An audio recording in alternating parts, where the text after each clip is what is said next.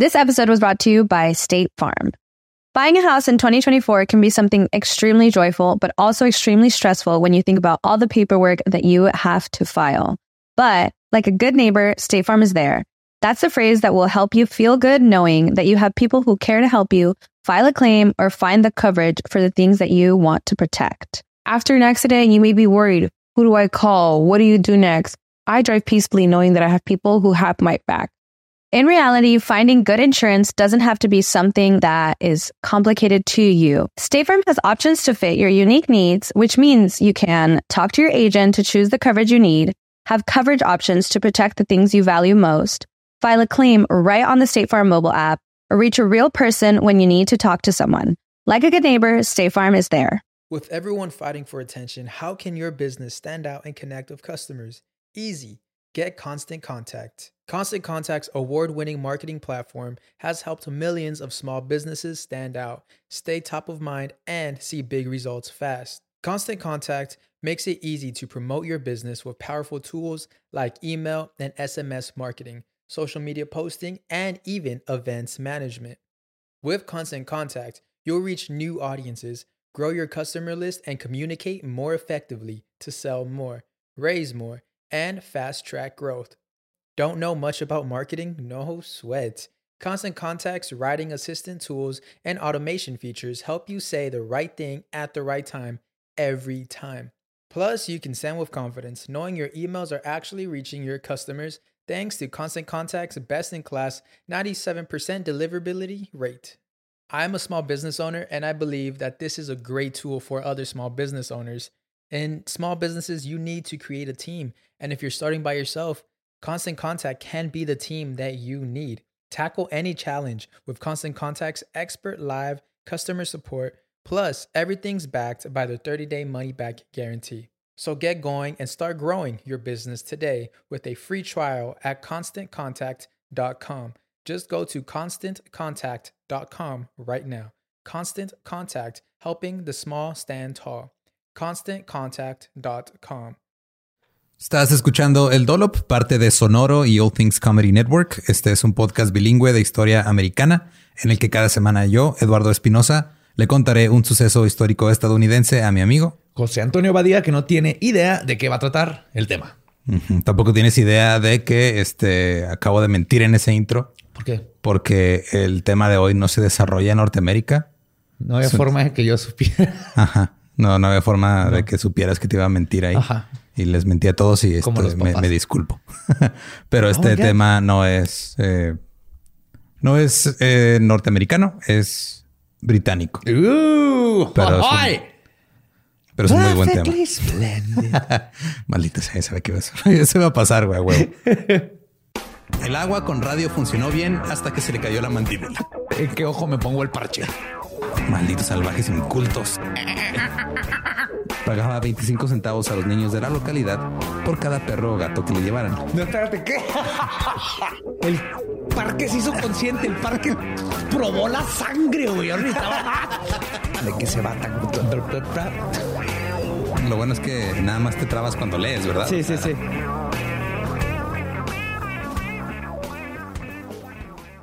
Primero de enero de 1680. Nathaniel St. Andre nació en Suiza. Fue un hijo de plebeyos humildes. No se sabe mucho de su familia y sus primeros años. Eh, cuando era niño, Nathaniel acompañó a una familia adinerada a Londres. Empezó a trabajar como mensajero y como sirviente. Cuando creció, se mantuvo a sí mismo enseñando francés, alemán, baile y esgrima. ¿What? Pues porque puedes enseñar de todo. Aun cuando sus habilidades de baile y esgrima no eran tan buenas, podía enseñar esgrima porque sabía más que alguien que no sabe.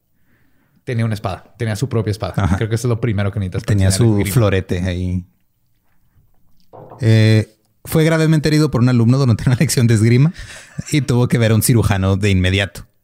Nathaniel estaba tan asombrado por la riqueza y el estatus del cirujano que decidió convertirse en uno. Wow, hey, ya es poeta, bailarín. Ya habla dos idiomas, habla. Sabe hacer chocolate y navajas.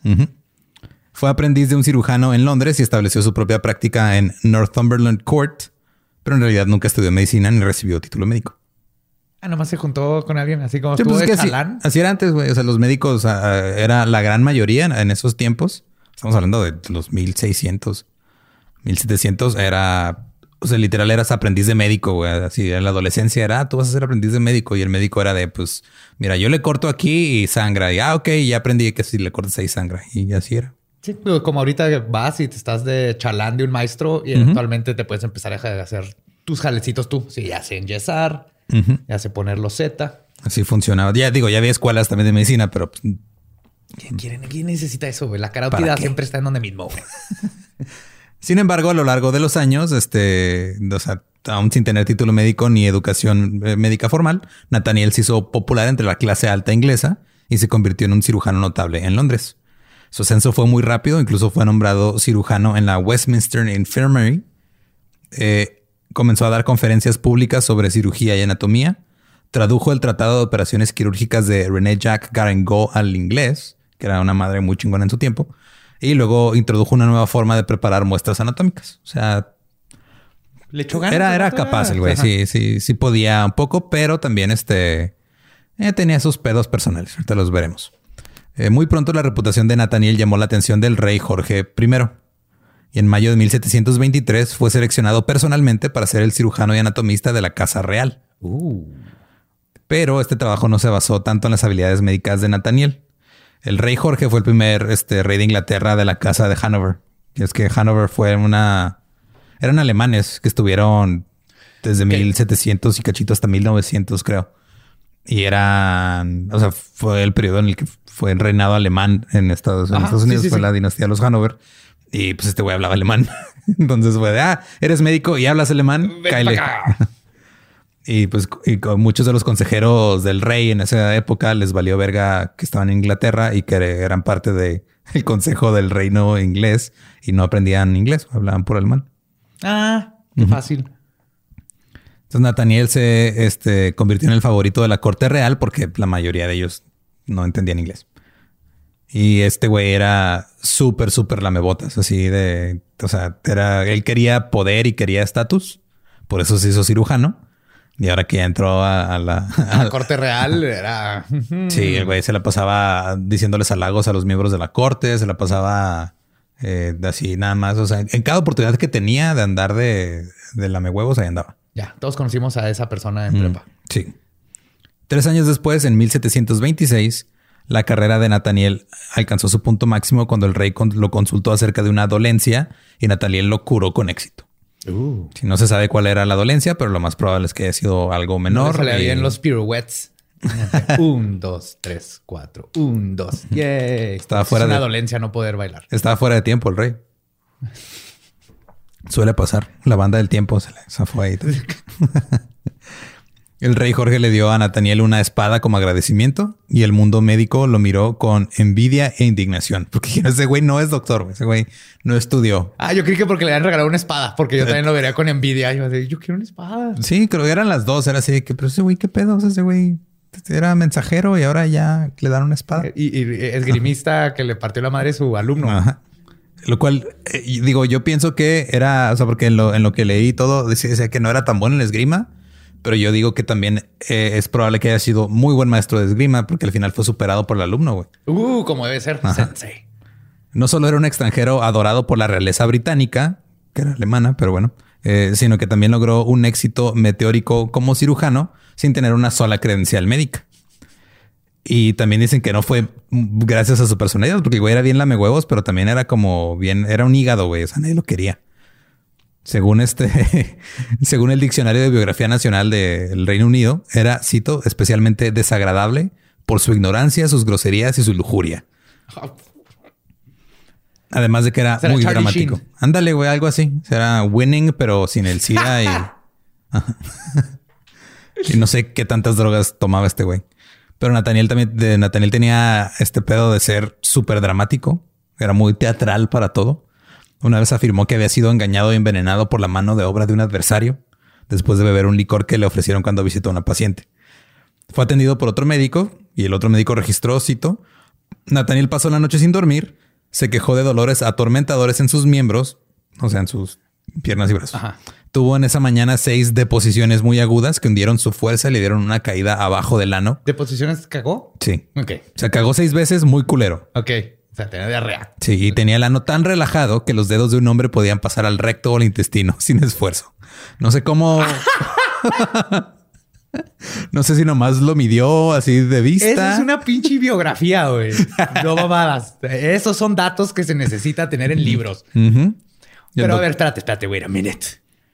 Era bailarín. Ajá. Le gustaban las espadas. Sabemos que cabía una mano de un hombre en su ano Ajá. Y era súper Dramático. dramático. Ajá. Tenemos una diva. Es probable, es muy probable. Eh, y se escucha como que el güey estaba sufriendo, pero no tenía riesgo de morir, nada más. O sea, yo cuando me puse a leer todo este pedo, dije, este güey nomás se puso una peda horrible, le cayó mal este, lo que tomó y dijo, ah, me envenenaron a la verga. El médico señaló que se superaron los síntomas ocasionados por el veneno y que iba a recuperar perfectamente su salud. Pero Nathaniel siguió adelante y escribió un relato detallado del presunto envenenamiento y exigió que se lo leyeran a la corte real. Me envenenaron y luego me metieron un puño en la culo. en la culo. En la culo. También publicó, eh, cito, extensos relatos en los que daba con asombroso detalle un relato día a día de su heroica lucha contra la muerte y llamaba la atención a cuánto lo favorecía el rey y qué tan íntimas eran sus relaciones con miembros importantes de la corte.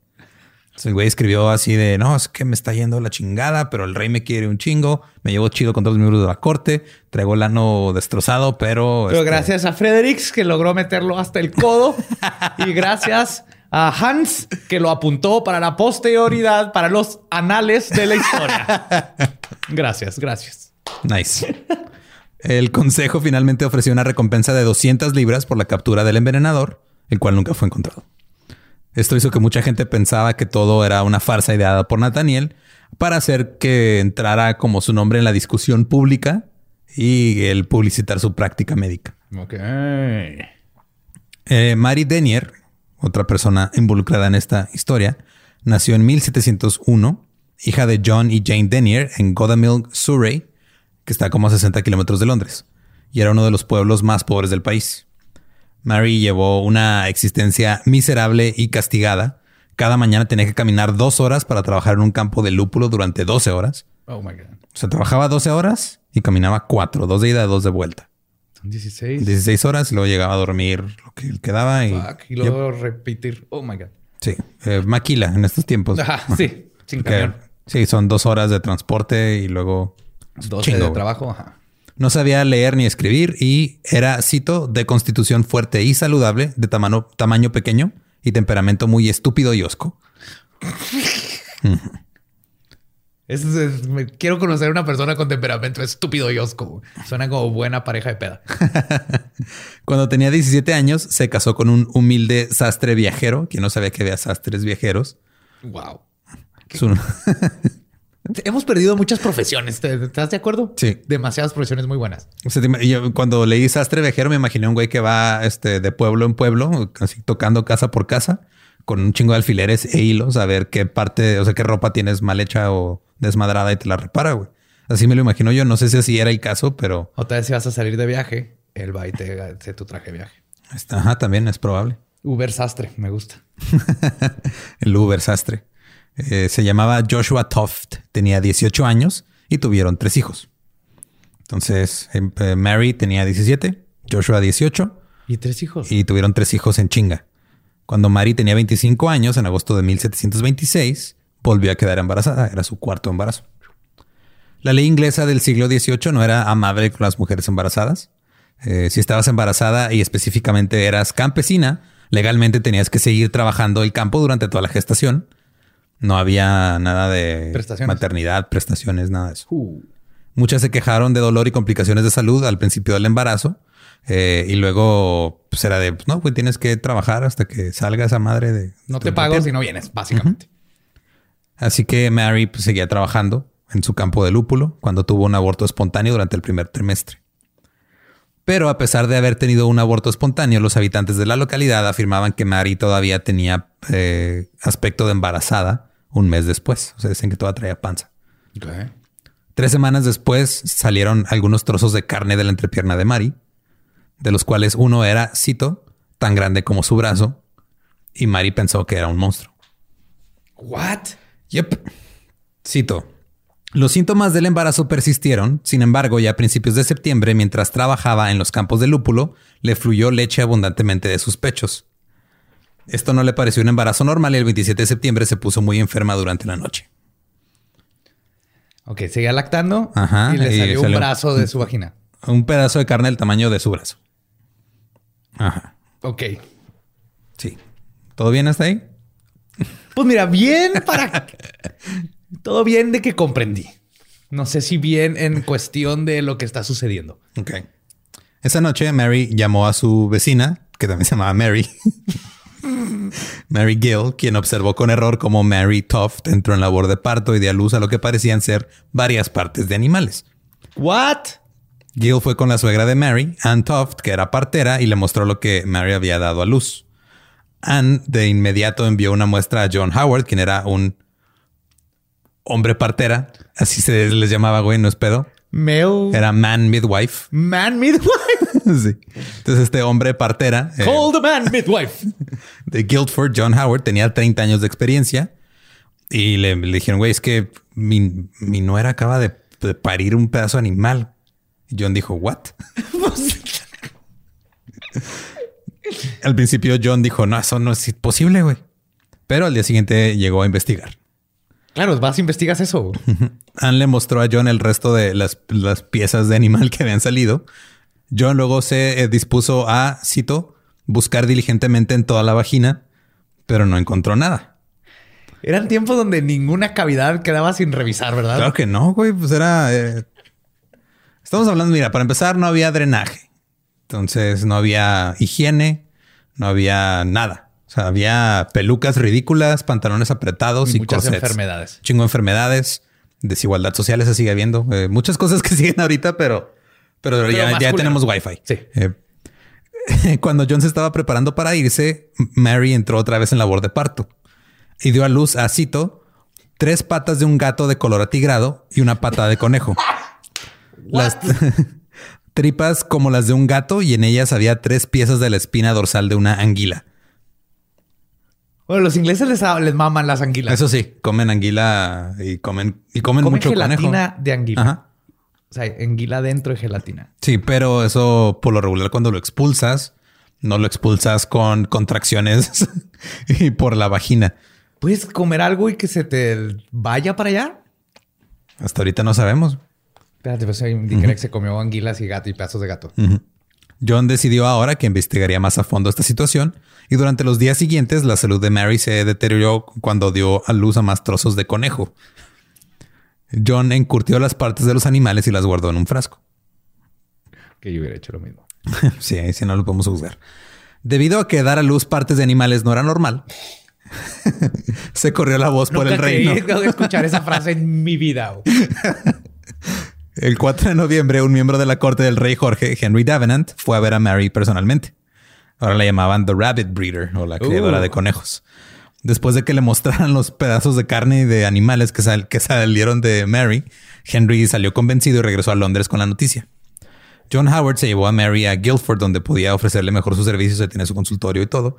Henry Davenant solicitó actualizaciones sobre la condición de Mary y John le escribía a menudo, así de, güey, así está ahorita el pedo. Que, que no había net, no había nada, ¿verdad? No, no había nada, güey. Oye, ¿cómo va la, la pareconejos? Pues mira, eh, no sé si ahora sí, ahora sí no sé si la posición de, de donde sale la pata de conejo indica qué tipo de suerte va a ser, pero creo que esta no va a ser buena. Oye, no, tienes informado, ¿eh? Si sale Claro. un tejón, me lo guardas.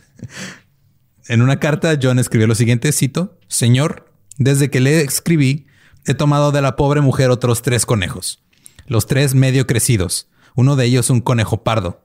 El último saltó 23 horas en el útero antes de morir. Tan pronto se llevaron el undécimo conejo, saltó el duodécimo conejo, que ahora está saltando. ¿Está vivo? Aparentemente. Ajá. Que ahora está. Ahorita está arriba. ¡Quítate! ¡Quítate! espera! No, pero sal- saltando dentro del útero, güey. ¡Ah, what! Zapateando acá. Ya, creí que andaban ya saltando, así que están cayendo y... y hop- Dice, keep hopping. Si tiene alguna persona curiosa que se complace en venir a publicar, puede ver el salto en su útero Incluso se lo puede quitar si le place. Dijo, tú mándame a alguien, güey, yo lo hago que saque el conejo, no hay pedo. O sea, con tal de que quede documentado. Mándame un artista que dibuje bien chido y aquí lo, lo dibujamos. Sí, lo que será una gran satisfacción para los curiosos. Si hubiera estado en cinta con un niño, le quedarían 10 días más de embarazo.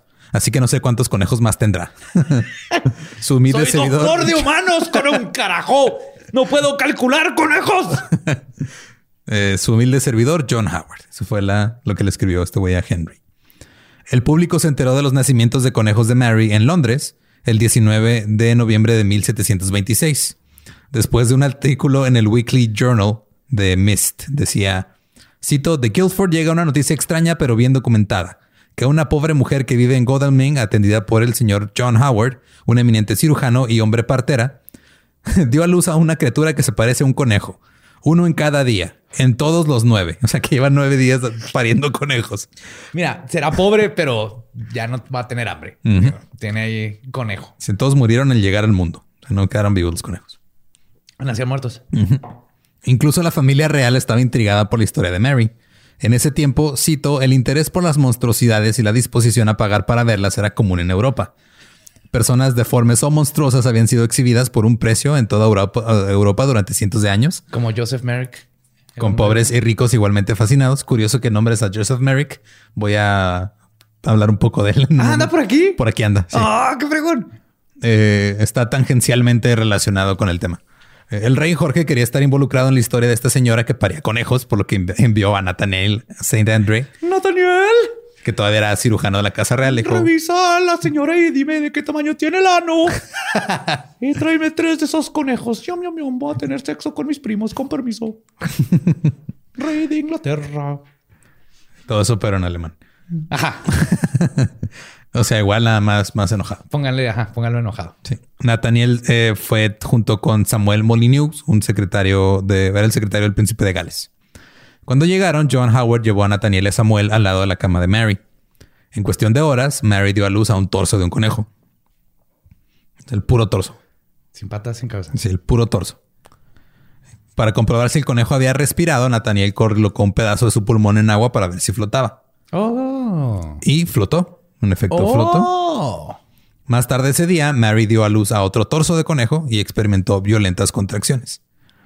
Nathaniel ayudó personalmente al parto y sacó un poco de piel de conejo y una cabeza. La pura piel. Sí, o sea, salió así el cuerito del conejo y luego salió la cabeza. O sea, es como o sea, cuando escuchas esa descripción, es como cuando, digo, no sé si te tocó así en algún picnic o cuando ves así a, los albañiles que se compran un pollo rostizado entre todos. Sí, apenas. Y luego está la bolsa nada más ahí, lo van sacando, el, uno arranca el pellejo, otro arranca así, güey. Sí, sí, te iba a decir que, esto parece que está pariendo combos de Kentucky Fried Chicken. Ándale, justo así. Sí, yo me acuerdo así cuando de repente era de Salía una patita, tres alitas y... Sí, que de repente, ah, vamos al parque, luego comprábamos un pollo rostizado y luego ahí nomás metías la, tortilla, agarrabas lo que saliera, güey. Directo, vámonos. Así, pero sin tortillas. Porque en Inglaterra, pues, no saben de comida. Con anguila. Él también, cito, examinó el abdomen de cerca, notando algunas irregularidades en el sitio de uno de sus ovarios. Teniendo en cuenta el movimiento palpitante de su vientre, el científico supuso que los conejos se formaron en los ovarios y se abrieron paso hacia la libertad saltando por las tropas de. Fíjate los conejitos adentro, güey, así. ¿Qué es esto? Parece un útero. Veamos. John y Nathaniel examinaron estos nacimientos juntos. Observaron que, cito, el recto contenía varias bolitas que se asemejaban al estiércol del conejo común. Esto también estaba presente en las tripas de los otros conejos junto con un moco de color sucio como el meconio. En las entrañas del primer conejo encontraron un cuerpo blanco delgado quebradizo, parecido a pequeñas espinas de pescado. ¿Qué está pasando? No, nadie sabe, güey. ¿Qué está pasando? Estamos investigando qué está pasando con una mujer que está pariendo conejos. Eso es lo oh que está pasando.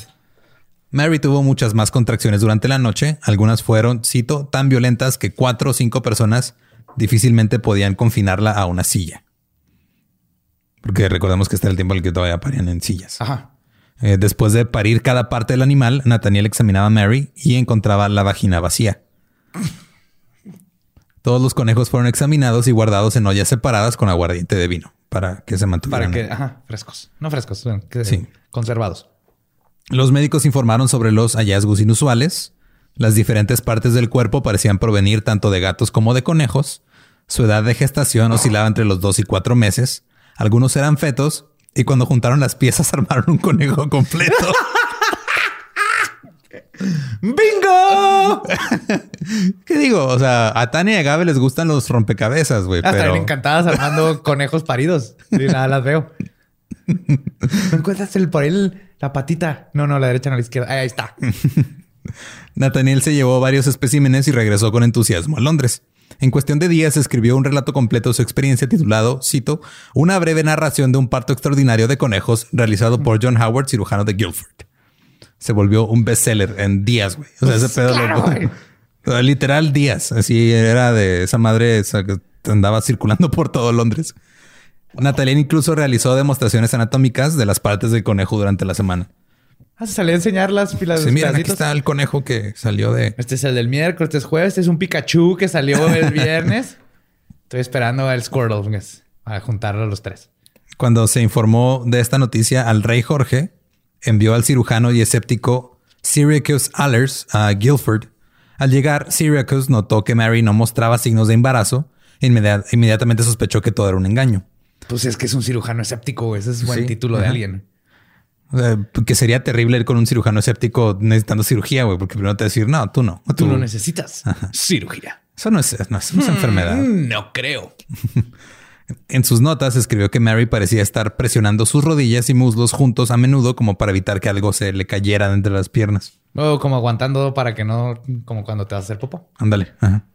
Syracuse también sospechaba de John, que no permitía que Syracuse participara en el parto de partes de animales, diciendo que tú no, porque tú no eres partero. Perdón, no eres hombre partero. Hombre partero. Ajá. Al sentir que había tensión entre él y toda la gente que ya se había hecho toda una bola de, de- o sea, ya estaba esparcida la historia por todos lados. Mucha gente que sí creía. Él sintió tensión y sintió que iba a haber pedos si él decía algo. Syracuse mintió y dijo que estaba completamente convencido y satisfecho de que la carne saliera del útero y rechazó la posibilidad de que pudiera haber sido forzada o empujada dentro de la cavidad uterina. Ok, confirmó. Confirmó, pero, o sea, no estaba convencido de confirmarlo. Mintió diciendo que sí para no meterse en pedos con el público, porque ya Ah, le iban a agarrar putazos. luego pidió volver a examinar a Mary. John volvió a rechazar su solicitud, pero se ofreció a dejar que Syracuse se quedara a pasar la noche en caso de que Mary entrara de nuevo en, en labor de parto. Syracuse dijo, ¿sabes qué? Me duele la garganta, me duele la cabeza y me, me regreso a Londres. A las 5 de la tarde se fue rumbo a Londres, pero se robó algunos de los especímenes para estudiarlos él mismo. Oh. Cuando Syracuse completó su examen en Londres, encontró evidencia de cortes en la carne causadas por instrumentos artificiales. Uh. También descubrió que las bolitas de estiércol del recto de uno de los conejos que Mari, que Mari dio a luz contenían maíz, heno y paja su- en su interior, lo que demuestra que no podría haberse desarrollado en Mary como feto. A ver, no demuestra eso. Mari puede parir animales. ¿Quién dice que no puede parir eh, maíz y, y hierbitas y todo para alimentar a los Porque tiene un pastizal en su vientre En- y en sus los- trompas de falopio donde los- están los, los conejitos brincando. andan ahí, se encuentran Frolicking un- y jugando con Alicia en el País de las Maravillas. se Ahí encuentran un este, se encuentran ahí pas- pasto, se encuentran ahí un venadito, se vuelven mejores amigos cuando el venadito pierde a su mamá. Todo un pedo bien vergas. Sí, esto, es, to- esto es todo un, un alternate universe de Disney. Alicia en el País de los Úteros. Alicia en el útero de las maravillas. yes. Eh, A finales de noviembre, Syracuse informó de sus hallazgos al rey y a varios otros miembros de la élite de la sociedad británica. Les dijo, este pedo, yo no creo nada. Mientras Nathaniel estaba ahí, Mary se quejó de dolor abdominal en el lado derecho. Dijo que se sentía como si tuviera papel de lija moviéndose dentro de ella. Este dolor de contracción fue acompañado por un derrame sanguíneo. Cito todavía tenía mucho dolor, pulso irregular, lengua blanca y sangre y mucosidad en la orina. Como sabía que Syracuse había robado muestras, Nathaniel empezó a obtener declaraciones juradas de varios testigos. Pero si Syracuse decía algo, decía, no, güey, es que tengo declaraciones juradas de la gente que ha visto todo este pedo. Este güey nada más nos quiere desprestigiar. Calla. Entonces dijo, no, pues fírmenme ustedes de que ustedes vieron. que-". Si me quiere desprestigiar yo que paro Ajá. pedazos de gato. Sí, o sea, era de, o sea, por su ano, Nathaniel dijo, por mi ano han salido muchas cosas, pero No Estas son chingaderas. No vas a decir que es falso. que me aventé la cabeza de un conejo por mi vagina. Y en sí era la, lo que quería lograr Nathaniel era de que eh, si Syracuse decía algo, no confiaran en sus hallazgos. Cuando Nathaniel regresó a Londres, realizó una demostración anatómica ante el rey en apoyo de Mary. O sea, se llevó ahí a Mary con Ah, el rey y llevó hasta los pedazos de conejo. Y el rey no sabía si creer o no, güey. También estaba así como que, pues, que esto, esto está muy pinche raro. Es que soy el rey de Inglaterra. Ujú. Acabo de tener sexo con mis primos. Sí. No entiendo las vaginas extranjeras. Sí. Entonces, o sea, ya cuando estaban ahí en Londres, este le dijo el rey Jorge, pues güey, tráetela, o sea, déjala aquí para que la revise un obstetra que tenemos aquí, que es caballero, era Sir, Sir Richard Manningham. Entonces, Don. Mary este, fue llevada a Londres bajo la supervisión del obstetra, quien la examinó y descubrió que el lado derecho del abdomen estaba ligeramente agrandado y poco después ella dio a luz a lo que él pensó que era una vejiga de cerdo. What? Se lo contó a los demás y dijo que no creía que procediera del útero. Dijo, pues está muy raro. O sea, ¿cómo sale una vagina de cerdo de aquí? Digo, vagina, vejiga. Una vagina. Mira, vejiga, vajiga, Una pulmón. Nada de eso debería de salir del útero. Nada de eso. Nope. No, nada de eso. Y sí, todo esto molestó a Mary Toft tanto que comenzó a llorar. Sir Richard le preguntó que por qué lloraba, pero ella no respondió. Yo me cuidé tres veces. Mi, mi vejiga de cerdo va a ser ingeniero. No me digas que no es mía, estúpido. Épale, épale, mi. No tiene piernas esa madre. En lugar lechita. Toma, vejiga, toma. Las mujeres presentes le dijeron que era porque ella suponía que él la consideraba una tramposa. Sir Richard pidió una vejiga de cerdo, la cual le llevaron porque había una en casa. Esto lo hizo sospechar aún más. Dijo, a ver, tráiganme una vejiga de cerdo para compararla con esta otra. Y dijeron, ah, sí, aquí hay una, mira. Ah, ok. Debido a que estaba en Londres, la historia se convirtió en un fenómeno nacional de la noche a la mañana. Algunas publicaciones se mostraron escépticas, otras estaban completamente convencidas, y algunas como The Norwich Gazette dijeron que el asunto era, cito, nada más que chismes femeninos. Sí, es puro chisme. Este pedo no deberían estarle poniendo atención, son cosas de mujeres. Estamos en un reino. Aquí, po- po- pobre Mary, güey. ¿Ves- ¿Ves cuando cuentas una mentirita y luego se sale control y luego tienes que mantener esa mentira? Imagínate, pobre Mary, güey. Es, Sí, es- güey. es eso, pero con partes de animales en, en- en tu vagina. ¿Estás listo para convertir tus mejores ideas en un negocio en línea exitoso? Te presentamos Shopify. Tal vez no lo sabías, pero nuestro podcast More Than Mamis es un negocio y lo empezamos por supuesto para desahogarnos y hablar sobre la maternidad, no para convertirnos en expertas de ventas y del e-commerce. Así que sí, necesitábamos ayuda para vender nuestro merch y poner en marcha nuestra tienda. ¿Y cómo suena con Shopify?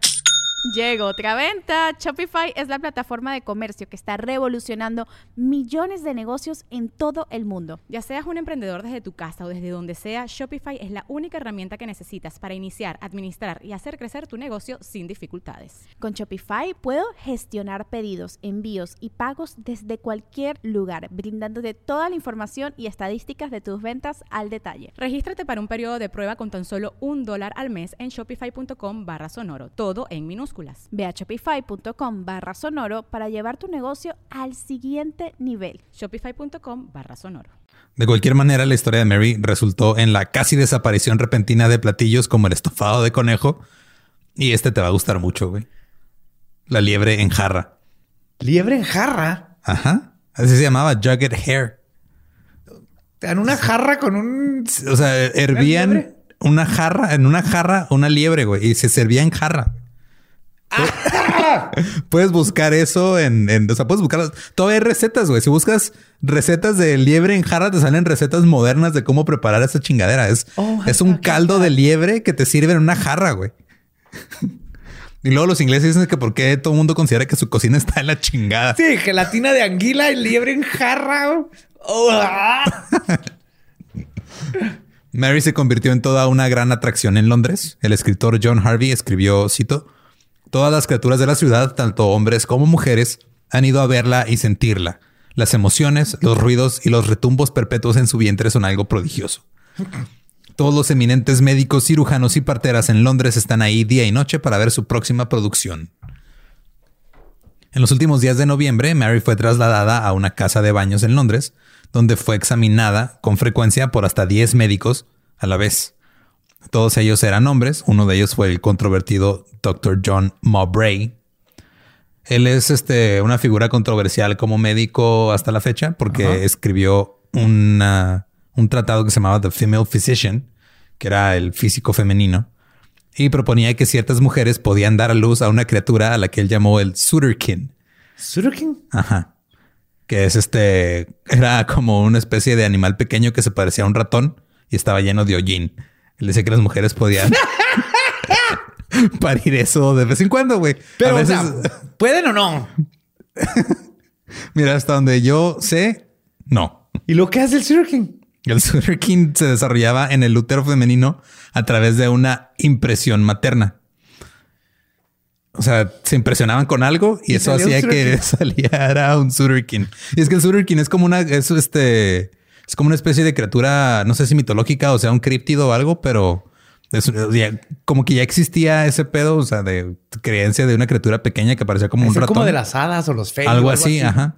Y este, y él decía que si ah, había una impresión fuerte en la madre, eh, pues le podía salir una de esas madres en vez de un, un niño. Y este hombre es un doctor, ¿verdad?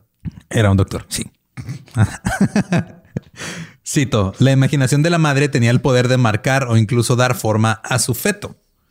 Mowbray advirtió a las mujeres embarazadas, cito, no se complazcan tanto jugando con perros, ardillas, simios, etcétera, para que su hijo no se parezca a la mascota favorita de su madre. ¿What? ¿Quién está jugando con simios en estos tiempos? Eh, no sé, aparentemente era más común en esas épocas, güey. Eh, Ross de Friends. eh, Entonces no debes de estar acariciando muchos animalitos porque luego tu hijo va a porque salir. vas a estar pensando en, en eso constantemente. Y se va a moldear. y se va a, va a moldear tu feto y va a salir con cara de simio y cuerpo de ardilla, güey. Si fuera tan fácil, güey, estaría bien verga. Un texto prominente de partería titulado Impresiones de mujeres embarazadas sobre su feto decía que cuando el cuerpo estaba formando el feto, si la mujer era sorprendida o asustada por una visión indecorosa, cito, los humores y los espíritus se retiran ahora hacia abajo y por así decirlo se fugan en lo más recóndito del útero, de donde inmediatamente se apodera de su mente una fuerte imaginación de la cosa desagradable, ya sea que se vea u oiga solamente. Y la facultad de formación rápidamente imprime la figura y la forma de esa cosa vista en el feto. ¿De qué tamaño creían que era el útero de la mujer en esos tiempos? Conejos en las trompas de falopio brincando. brincando por todas las trompas de falopio. Sí, El- lo- los humores, los humores se van bajaban. y se van al- a la parte más recóndita, güey. Tiene, como este segundos pisos y, y sótanos. Y el, what the fuck.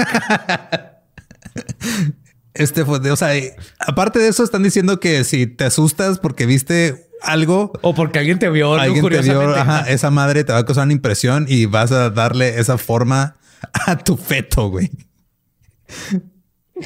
Ay, güey. Ah. Mira, sí ha avanzado la medicina. Hasta Sí, eso. Total. Sí, sí, sí. sí. Ahora, este folleto era muy popular. Eh, muchas, gen- muchas personas creían que las mujeres recién embarazadas tenían que ser estimuladas con algún objeto hermoso para que pudieran tener un hijo hermoso.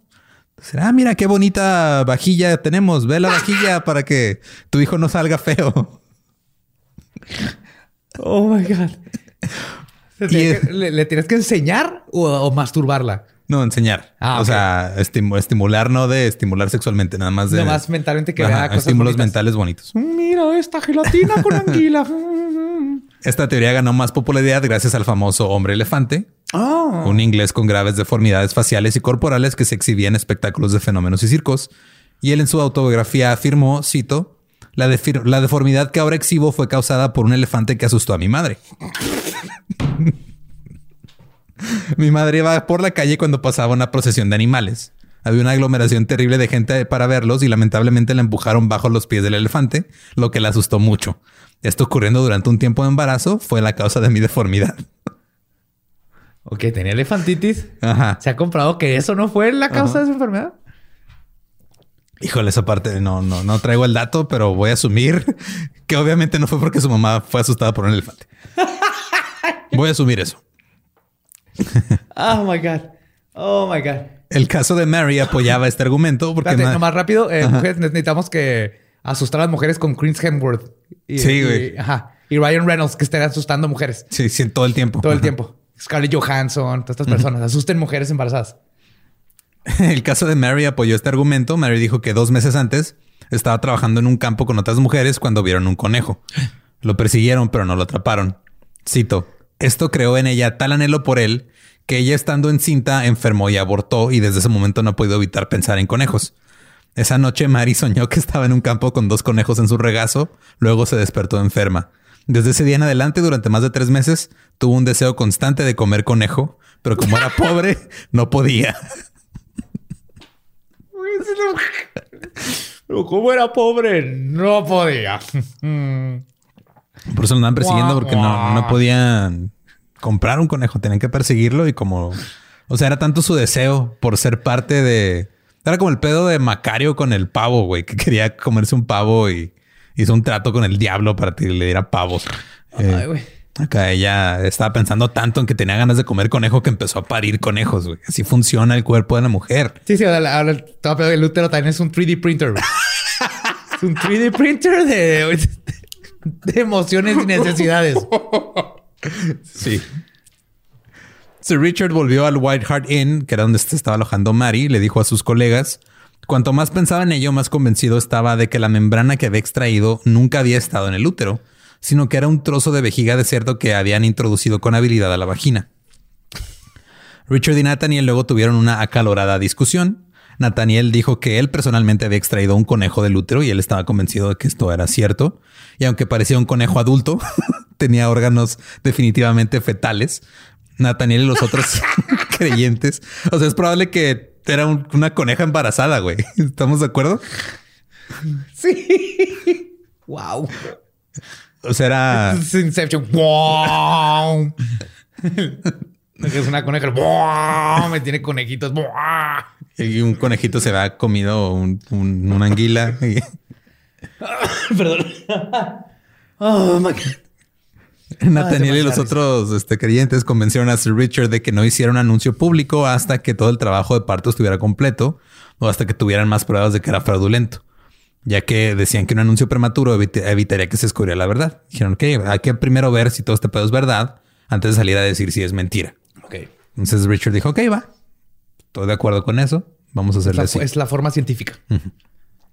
Richard pidió que, llevara a, que llevaran a Mary al Mr. Lacey's Bagnio. Un Bagnio pues era un- como una especie de... eh, eran como los cuartos de baño de antes. Ok.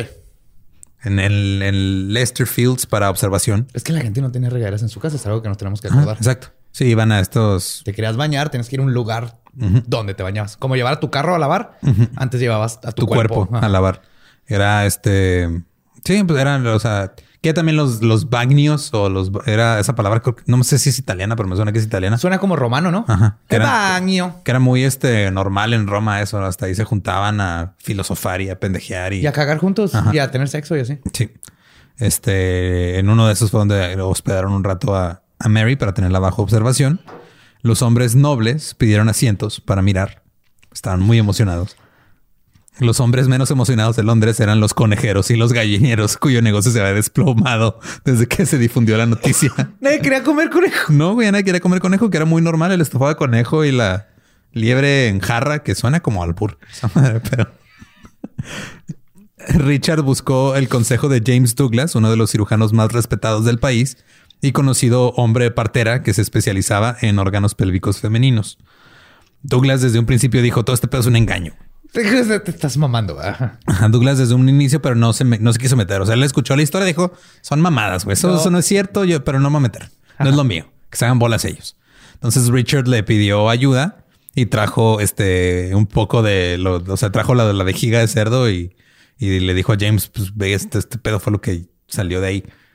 El primero de diciembre regresaron las violentas contracciones de Mary. Estamos hablando que ya lleva desde septiembre casi, güey. O sea, Pariendo sin parar. Sí. Pariendo sin parar. Suena una canción noventera de Proyecto 1. Era el general o no, el proyecto 1, ¿no? Creo. Sí, el proyecto 1. Proyecto 1.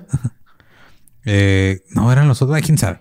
Eh, tanto Richard como James confirmaron que en- estaba en labores de parto Mary. Pero James se negó a discutir sus hallazgos con Nathaniel a pesar de que Nathaniel estaba chingue chingue diciendo, no, es que neta, este pedo es neta, güey. O sea, créanme. Yo estuve ahí y yo le saqué un pedazo de conejo y luego lo armé y se armó un conejo completo, güey. Créanme, neta. Voltron. James eh, dijo, cito, pensé que una mujer que da a luz a conejos es tan probable como un conejo que da a luz a un niño humano. Esa es una lógica empírica totalmente bien aplicada en este caso. Sí, públicamente se mantuvo neutral. El güey dijo, yo no me meto, güey, no es mi pedo. Pero es que los conejos, si, si ven un zorro, se les hacen los chupinquis. Se Que asustan. ajá, que es como un puercoespín lleno de chícharos. y salen de ahí. Un puerco, el, el puercoespín está lleno de chicharos. O sea, en los piquitos tienen los chicharos. En No, los- adentro. Ah, entonces no tiene sentido, güey, porque cuando salga va a desgarrar al conejo. Si de los hecho, trae, no, si ni, trae los ni chícharos. empieces, ni empieces, Lolo, porque vamos a tener que empezar a de cómo cogen los puercoespines, cómo paren los puercoespines y creo que no tenemos ninguno de los dos Ajá. las credenciales ni los conocimientos para poder contestar esa pregunta que ahorita todo el mundo Mira, está una te la en su cabeza. Una te la puede contestar una búsqueda de Google bien fácil, Sonic Rule 34. y vas a encontrar muchas cosas que Sí. no querías encontrar. Sí, buen punto. El 4 de diciembre, cuatro médicos, incluidos Richard, eh, Sir Richard y James Douglas, realizaron un examen completo del útero de Mary. Encontraron una nueva hinchazón, lo que significaba Tienes que, que decir un nuevo armario o algo así, como haciendo estos pinches doctores. Si dijeron, "No, vamos a, re- a revisar el útero entre cuatro. O sea, somos cuatro, no se nos puede escapar nada. Tú, Sir James, ve a la cómoda. tú, tú revisa agarra, jardín derecho, tú central y tú izquierdo. Yo me quedo en home. Si alguien se pierde, chiflaremos. Y nos vemos en la parte central del útero. Aquí donde está el Puchimkin. ¿Cómo se llaman estas madres? Surikin. Surikin. Encontraron una nueva hinchazón, lo que significaba que podría estar llegando algo más, algo nuevo, pero el dolor de repente desapareció. Y los médicos dijeron, ¿saben qué? Yo no, no nos vamos a ir hasta que este pedo se resuelva. Caballeros, aquí pasaremos la noche. Te Eh, traigan sí. esa liebre enfrascada. Esto va a ser una larga noche Sí. en el útero. Vamos a pedir Uber Eats. ¿Alguien quiere algo? Te te encargo una liebre en jarra, porfa. Sí. Ay, güey. Con el caldo aparte para que no se riegue. La tensión aumentó un chingo. Nathaniel estaba intimidando, insultando a los médicos, diciéndoles es que ustedes están mamando, güey. Este pedo es neta. Yo estuve ahí. Yo armé un conejo. Yo lo vi. Ustedes nada más quieren llegar a quitarme así el, el- todo el, el trabajo y esfuerzo que he realizado. Mientras todo esto sucedía, el Baron Thomas Onslow estaba también investigando el caso por su cuenta. Se enteró que durante el último mes, el marido de Mary había estado comprando conejos jóvenes. Oh, what? Luego, el portero del bagnio donde estaba hospedada Mary dijo que la cuñada de Mary lo había sobornado para introducir un conejo en la habitación de Mary. Esta declaración la hizo bajo juramento ante un juez. O sea, llegó este güey, Ajá. el Baron Onslow, llegó con la declaración firmada. Eh, pero aquí palabra clave la introdujo en un cuarto, no en su vagina. Mira, esa madre aparentemente le caben no conejos va- enteros. Eso, no va a entrar a la corte, güey. Eso no es prueba fidedigna. Continúa. Eh, Mary fue arrest- arrestada e interrogada, pero ella negó todo. Claro. Su cuñada se admitió haber recibido el conejo, pero dijo que era comida. Sí. Mary Tough dijo sí, era para comer, pero sigo embarazada de conejos. Dos días después, Mary fue interrogada por Richard, quien dijo eh, que la amenazó con una operación horrible para explorar sus órganos pélvicos si no confesaba. y testigos dijeron que Richard, cito, había prometido enviar a un niño desollinador a sus tropas de falopio para explorarlas. Un limpiador de chimeneas, güey. Vamos a meterte un limpiador de chimeneas. Si se caben conejos en tus tropas de falopio. How I'll clean your pipes. It's Mary Poppins. wow. James interrogó Y lo también a peor es que Mary. creo que no, no era alegoría, güey. Creo que literalmente iban a mandar a un niño Es probable. Dijeron, a ver, o sea, chimeneas. tienes pastizales en tus trompas de falopio donde caben conejos trompas. Tienen enteros. madrigueras de conejos en sus Ajá, el- trompas. El, útero está más grande que las trompas. Entonces, si cabe un niño pequeño, güey, a huevo. James también interrogó a Mary por tres o cuatro veces durante varias horas. Y tres días después, Mary confesó. En su testimonio declaró que después de su aborto espontáneo, una amiga le dijo que fingiera que estaba dando luz a conejos. ¡Ah, si no más! Sí. Te digo que fue una pinche. Va la broma que salió de control, güey. Cito, lo que ella le dijo le haría dejar de trabajar para ganarse la vida y ella se comprometería a proporcionarle conejos para continuar con el engaño mediante el pago de una parte de la ganancia que esperaba recibir de sus servicios. O sea, este es- Jackass. le dijo, es que le dijo, mira, si tú finges que estás pariendo a conejos, ya no vas a tener que trabajar un día más en tu vida. Vas a ser una atracción, güey. Ese es un pinche mente. Ahorita es lo que dirías a alguien así, ¿sabes qué, güey? Ponte a hacer contenido de YouTube. Mira, si- Vuélvete youtuber y ya no vas a tener que trabajar Si en tu vida. en. TikTok empieza a parir conejos ahorita, su TikTok va a ser el mero mero, güey. Le va a ganar a Diamilio y a todos ellas. Güey, sería marketing viral muy cabrón para Energizer. De hecho, sí, si alguien está pensando hacerlo, mejor piensa en pollo. Ah, Que se me es hace más bien- fácil que Toki. Se me hace bien curioso cómo tanto Energizer como Duracell tienen conejos de mascotas. güey. Porque cogen a madre. Y no, se les acaba la pila. Ajá. Ujú, Ok, tiene sentido. Ann Toft, la partera y suegra de Mary, cortó un gato muerto, le sacó las tripas y el hígado, insertó la, insertó la espina dorsal de una anguila en los intestinos del gato y lo empujó dentro de Mary. But why? Por dinero, güey. O ¿Cómo sea, que por sí, pero por, por- nomás necesitaban una Para salir en el, en el equivalente a TV Notas de la época, güey. No sé. No, totalmente. Esto lo hacen los niños ahorita y adultos y en internet para sacar views. Me refiero a por qué esa combinación de animales. Ya brincaron de conejos. Ujú. Ah, vamos a hacer Frank. Es que primero fue el pedo, o sea, lo primero que le salió fue las tripas del gato y del, del pedazo de gato muerto y la anguila. Antes de los conejos fue eso, güey. Entonces no tenían un conejo disponible porque eran pobres, yo creo. Yo creo por eso lo andaban persiguiendo en el campo, güey, porque dijeron, pues hay que agarrar un conejo. Y A poder seguir con mi canal de YouTube. sí. Sí, sí, le damos la piñata embrujada. Si no, esta madre va a valer verga. güey. Eh, y la esperanza era esta, cito, la concepción milagrosa traería riqueza a la pobre familia campesina. Mary llamó a su vecina que no sabía del plan, a Mary Gill, para que presenciara el nacimiento y lo corroborara. Entonces llegó la, la suegra, le metió intestinos de gato y esqueleto de anguila por la vagina a su nuera, se fue la suegra, la nuera le habló a su vecina y luego llegó la vecina y la vecina le dijo, "Ah, vamos por tu suegra, tu suegra es partera para que vea este pedo. Es el crimen perfecto, güey. A medida que la historia se difundió, Mary, eh, cito, puso los cuerpos de conejo en trozos en un bolsillo de liebre especial dentro de su falda y se los introdujo manualmente cuando no la vigilaban de cerca. Luego Mary se pondría en labor de parto teatralmente y empujaría el paquete. Mary se sorprendió gratamente de que se necesitara tan poca habilidad para engañar a hombres como Howard y Nathaniel.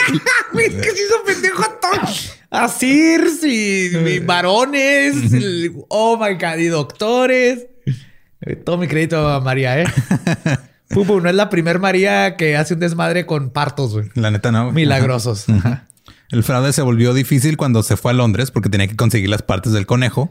Cuando el grupo de médicos se impacientó de que ya no estaba dando nada a luz, sobornó al portero del bagnio y este fue el final de su estafa. En ese momento había dado a luz a un total de 17 conejos, en partes la mayoría. ah. Y eso no incluye las otras partes de animales al azar como la pata de gato y la vejiga de cerdo. Y... Hubiera dado el último, un, un, este niño chimenea, hubiera estado bien vergas con todo y su gorrito. Que saliera entero, güey, listo así, lo, ¡ah! y saliera corriendo a limpiar una chimenea. Ese era el futuro de esa empresa. Y y le hubieran limpiado la chimenea a Nathaniel, güey. Ya ves que aparentemente le gustaba. Eh, Mary fue culpada de, cito, ser una impostora vil y notoria. No. Fue enviada a la prisión de. Tothill Fields Bridewell. Pero si ella no pidió dinero. Este fue un engaño, fue un fraude, güey. En la cárcel, los carceleros la exhibían ante grandes y curiosas multitudes como si fuera un animal en jaula. O sea, iba la gente a verla así ah, es la que parió conejos o la que dijo que parió conejos. Porque aun cuando ya había testificado de que no era cierto, había gente que seguía creyendo. Que sí. Sí, no, no, no muchos, pero uno que otro tal vez seguía creyendo No que... ha cambiado mucho el mundo, ¿verdad? No.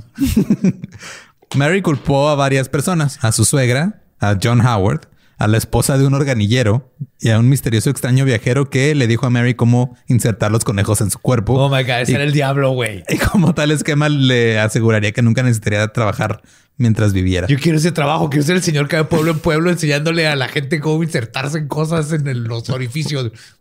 Hola, caballero. ¿Quieres aprender cómo meterte pedazos de marmota en el culo y hacer un negocio propio? ¿Tengo que invitar a tres amigos o lo puedo hacer yo solo? Tienes que invitar a tres amigos y luego este. Puta madre, no, un multinivel otra vez.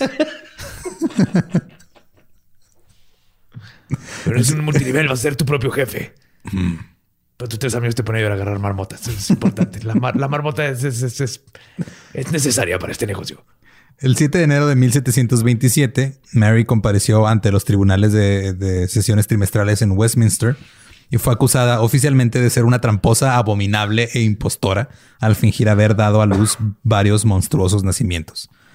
Fue multada con 800 libras, que son alrededor de 117 mil libras en esta época, más o menos. Ay, güey, como 200 mil dólares. Como 150 mil dólares, más Ok. o menos. Ah, sí, cierto. Más, sí, cierto. Ay. Son, o sea, 3 millones de pesos, güey, por meterte pedazos de conejo. en- Eso está mal. Ahorita, si hubiera tenido un webcam, no hubiera tenido que llegar a los doctores, güey. Su propio fetiche. Su- Estoy seguro que un fetiche de meterte con pedazos de animales en un webcam, en un OnlyFans o algo así, güey. Un OnlyFans, yes. Sí. No, esta mujer es, es víctima del que hizo pendejo a los hombres y se sintieron... Su ego les dolió y por eso la están multando. Debe Pero- haber- todo debe haber terminado con un... Pendeja, me hiciste pendejo. Bueno, Sí. pues ya. ¿Nos podemos ir a nuestras casas? Vamos. Esta parte te va a gustar, güey. Fue puesta en libertad tres meses después porque el tribunal no estaba seguro de cuál debería ser el cargo. Pues sí. En los años posteriores, el duque de Richmond a veces la invitaba a sus cenas para que la vieran sus invitados curiosos. Decía, oh, miren, bienvenidos a la cena. Les traje a la mujer que parió conejos. Esta Mary, mujer, pásale. esta madre, vete, Mary. Está la pinche cabrona esta que hizo pendejo esos güeyes. Y ahora Mary seguía siendo el objetivo de los escritores satíricos en toda Inglaterra, porque pues, era muy común que era es una tradición que tenía la prensa de ingleses desde hace mucho, que era tener como columnistas humorísticos, caricaturistas, todos de hace chingo de Sí, tiempo. pues desde, desde ahí viene todo su humor irónico, sarcástico, fabuloso. Sí, se burlaban mucho de Mary, de su analfabetismo, incluso insinuaban, hacían las caricaturas de ella siendo promiscua con conejos. Pero se burlaban mucho más de los médicos. Sí. Porque fueron los que se los hicieron pendejos, güey. Había dibujos, incluso había periódicos enteros, hasta hicieron obras de teatro, poemas y canciones sobre Mary Toft. It is the British way. Claro que te vas a mofar de ellos toda la historia. güey. Y los médicos comentaron, comenzaron a enfrentarse entre sí, a inventarse periodicazos, güey. Syracuse, el güey que había dicho desde un principio yo no creo ni madre, pero luego mintió diciendo que estaba convencido, publicó, está bien vergas el título de este pedo, algunas observaciones sobre la mujer de Godwin en Surrey, tendiendo a probar que sus extraordinarios partos eran un engaño y una falsedad. Ese era el título de lo que publicó. Y ahí detalló todas las sospechas que él tenía sobre Nathaniel y sobre John Howard. Sir Richard publicó, también este nombre está bien vergas. Cito, un diario exacto de lo que se observó durante una estrecha asistencia a Mary Toft, la presunta criadura de Godalming en Surrey, desde el lunes 28 de noviembre hasta el miércoles 7 de diciembre, junto con un relato de su confesión del fraude. Esos güeyes dieron raíz a, a todos los títulos de tesis que son lo peor del mundo, güey. Porque tienes que decir exactamente eso. Eh, en, en esta publicación, Sir Richard fue tras su amigo y colega, el doctor James Douglas, quien había sido un escéptico vocal desde el, desde el principio y quería mantenerse al margen, pero se le fue encima y le dijo: Es que a este güey que también este, era súper escéptico y todo, también lo engañaron. Pero James Douglas publicó este The Suder, Suderkin Dissected o la disección del Suderkin, pero lo hizo bajo un seudónimo. O sea, no se supo que fue él hasta Ah, no. ¿Quién, quién será? ¿Quién será? ¿Será el único que no es mencionado en este texto? Ojo, ¿cómo se llama el doctor? James Douglas. Hola, soy Hans Douglas. ¿Han oído del Sutter King de James Douglas? Y este firmó su, su escrito bajo el seudónimo de un amante de la verdad y el aprendizaje. Y ahí atacó al doctor Mowbray y a toda la teoría en general de Sutter King y de que te pueda salir un, un ratón por la vagina y todo eso Lleno de, de, de hollín. de hollín. Pero el daño a la profesión médica ya estaba hecho. Los médicos ya este, estaban, eran la burla de todo mundo. Y, Y se acabaron los médicos para siempre. Ahí es donde se extinguieron. sí. Y este, y, y ni siquiera, o sea, había ya declaraciones impresas diciendo que nunca creyeron en la historia de Mary, pero pues había un chingo de evidencia de, bueno, me estuviste ahí haciéndole pedo diciendo que tú No eras. sé, y esta tesis que dice el, el día que vi a Mary nos dimos- tuvimos tres días en su útero buscando la gran bestia de la trompa de falopio con mis amigos James. Tres días en su útero. Sí, o sea, es como tres días en su útero. Esa es buena novela. güey. Es una buena novela. güey. En búsqueda. Tres días en su útero en búsqueda del Sudekin. en busca del Suderkin. Es, Próximamente. Volumen uno. Próximamente es escrita por J.K. Rowling. Va a ser transfóbica de algún modo, güey. Sí. por- a encontrar como... Sí, pues porque las, mu- las mujeres trans no tienen útero, entonces no Oh, cuentan según J.K. En fin, el escritor satírico más famoso de todos en el momento, que se llamaba William Hogarth, creó un boceto que mostraba a los médicos confundidos junto a la cama de Mary y algunas publicaciones se convirtieron en artículos de colección, se vendieron encuadernados en piel de conejo y costaban entre 15 y 20 guineas, que la guinea era una moneda de esa época, que era poquito más, era una moneda de oro. Y se llamaba Guinea porque era de este, una región africana que se llamaba Guinea. De ahí ¿De extraen Guinea? el oro. Ajá. Se extraen el oro y por eso se llamaban guineas y era poquito más de una libra. Oye, el- el- el- el tipo de cambio inglés en esos tiempos. Que una tres chingadera. chelines es un cuarto de Ajá. libra y un cuarto de libra son tres novenos de un pacut. Y tres novenos de un pacut te alcanza para dos conejos y un chelín o tres guineas. Es decir, era un desmadre. El que más sufrió después de todo esto fue Nathaniel Saint André. La confesión de Mary fue tres días después de que publicara su panfleto que se hizo viral en, en tres días y está de todos lados. Se salió y a los tres días dije- dijo la de, así de, no, no es cierto, no me salen conejos de la vagina. Ups. Y él ya había dicho que su, su relato era el, el más válido y el mejor documentado, güey. Dijo, yo estuve ahí, yo saqué un bracito de un conejo y luego armé mi propio Voltron de conejos. Luego publicó desesperadamente, cito, un anuncio que decía que ahora estaba completamente convencido de que se trataba de un fraude abominable y que pedía que sus errores fueran excusados y que los culpables lo consideraran una parte inocente. o sea, ya patadas de ahogado, güey. Sí, sí. O esto empieza a confundirte si eran doctores o políticos. güey. Sí. Ya para este grado. Ah, maldita sea. Espérate dos párrafos. Unos días más tarde, Nathaniel fue a cumplir con sus deberes en la corte, pero todos los de- lo despreciaron y lo insultaron. Solicitó una audiencia con el rey y recibió tal afrenta del monarca furioso que nunca más se atrevió a poner un pie dentro del palacio. Sus pacientes lo abandonaron y se convirtió en el hazme reír de Londres.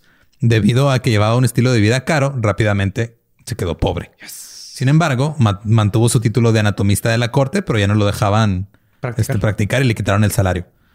Nathaniel mantuvo su, car- su carrera como político y cortesano. Se casó con la hija del conde de Essex, quien era heredera de una gran fortuna. Ahí te va cómo sucedió esto. En 1728 trató a Samuel Molyneux, mo- miembro del parlamento, con el güey con el que se fue a ver a Mary. Y Samuel tuvo un ataque. Nathaniel trató de salvarlo, pero Samuel murió. Esa misma noche Nathaniel se mudó, se, se mudó con la esposa de Samuel, Lady Elizabeth, y se fugaron a otro lado. What?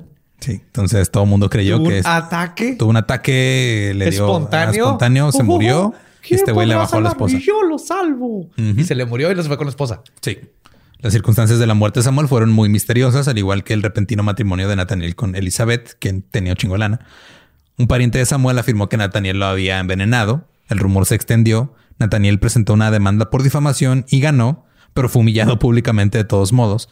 Después del juicio, Nathaniel no podía conseguir trabajo y Lady Elizabeth fue despedida de este, su asistencia a la corte de la reina Carolina. Entonces ya los marginaron Los de la alta sociedad. Se mudaron al campo, vivieron del dinero de su esposa, pero cuando Elizabeth murió, le dejó el resto de dinero a sus familiares y no le dejó nada a Nathaniel. Unos años más tarde, él perdió el poco dinero que le quedaba de su inversión y de y todas sus posesiones en un incendio. Pasó sus últimos años en una casa muy pobre en Southampton. Murió a la edad de 96 años en Ay, güey, es un 1776. chingo para esos tiempos. Sí. Eh, cito, durante los últimos 50 años de su vida no comió conejo ni una sola vez. Sus amigos restantes fueron lo suficientemente considerados como para no servirlo nunca cuando él estaba presente en una cena. Ay, Nathaniel. En febrero de 1728, Mary Toft dio a luz a una hija. ya no fue 100%? 100% Ok. humana, sí. El registro parroquial de Godalming declaró que era el primer hijo después de su fingido parto de conejos. No se sabe mucho más de, de su vida ya después de esto. Nada Es más es- la nieta de las Kardashians, ¿no? Ándale, algo, algo así. Ahí anda. Tatara, tatara, tatara, tatarabuela. Abuela, nieta. damn it. Eh, eh, se sabe que fue encarcelada brevemente en 1740 por eh, recibir bienes robados y se sabe que murió en 1763 porque su obituario apareció en los periódicos de Londres. Ah, porque pues pusieron a falleció Lady la- Coneja. Lady Coneja falleció en no sé cómo, falleció en un en, en su trompa de falopio, se le acabó el pasto. No sé, güey, pero Se, introdujo en su propia trompa de falopio y se perdió. y esa eh, esa fue la historia de la situación de los conejos. Que digo, no pasó en Norteamérica, pero no mames, es una historia muy Eh, buena. Es impresionantemente buena. Es de lo más divertido que me lo he pasado hablando de. Nunca creí escuchar úteros y vagina y parió Parió conejos. ajá, vejiga He de escuchado decir que andes pariendo chayotes, pero es cuando estás sufriendo por algo, ¿no? Sí, esto está, esto está más cabrón. Si quieren escuchar la versión original del episodio en inglés, es el episodio 405 de The Dollop, se llama The Rabbit Situation. y, y fue grabado en Inglaterra, por eso es Inglaterra el caso. Eso tiene todo el sentido. del mundo. Aparte, pues Inglaterra son los papacitos de, Son los papás de de- Norteamérica. de Norteamérica. Sí. Y pues eh, eh, este, recuerden que nos pueden seguir en todos lados como arroba el Dollop, a mí como arroba ningún Eduardo. A mí, antes de que, que me no la rieguen, no son los papás de Norteamérica, son los papás de el gobierno de Estados Unidos. Cierto, sí. Son los... Son papás adoptivos a la fuerza. Ajá, llegaron a adoptar en Norteamérica a putazos. Sí. Y, a- y a- y con este O sea, es el, equivalente, sarampión. es el equivalente a que llegara, o sea, que tú ahorita fueras al parque y le clavaras una bandera en el cráneo a un niño y dijeras, este niño es mío, te lo, Sí, y luego lo le matas, ajá, y le, aviento- quitas sus le juguetes. una sábana con sarampión en la cara y luego me quedo con sus juguetes. Sí. Sí, los ingleses. Eh, a mí me encuentran como Elba Diablo. Ay, pues eh, recuerden que si no conocen su historia, están condenados a parir conejos.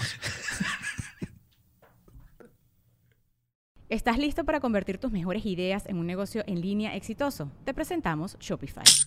Tal vez no lo sabías, pero nuestro podcast More Than Mamis es un negocio y lo empezamos por supuesto para desahogarnos y hablar sobre la maternidad, no para convertirnos en expertas de ventas y del e-commerce. Así que sí, necesitábamos ayuda para vender nuestro merch y poner en marcha nuestra tienda. ¿Y cómo suena con Shopify? Llega otra venta. Shopify es la plataforma de comercio que está revolucionando millones de negocios en todo el mundo. Ya seas un emprendedor desde tu casa o desde donde sea, Shopify es la única herramienta que necesitas para iniciar, administrar y hacer crecer tu negocio sin dificultades. Con Shopify puedo gestionar pedidos, envíos y pagos desde cualquier lugar, brindándote toda la información y estadísticas de tus ventas al detalle. Regístrate para un periodo de prueba con tan solo un dólar al mes en shopify.com barra sonoro, todo en Ve a shopify.com barra sonoro para llevar tu negocio al siguiente nivel. Shopify.com barra sonoro.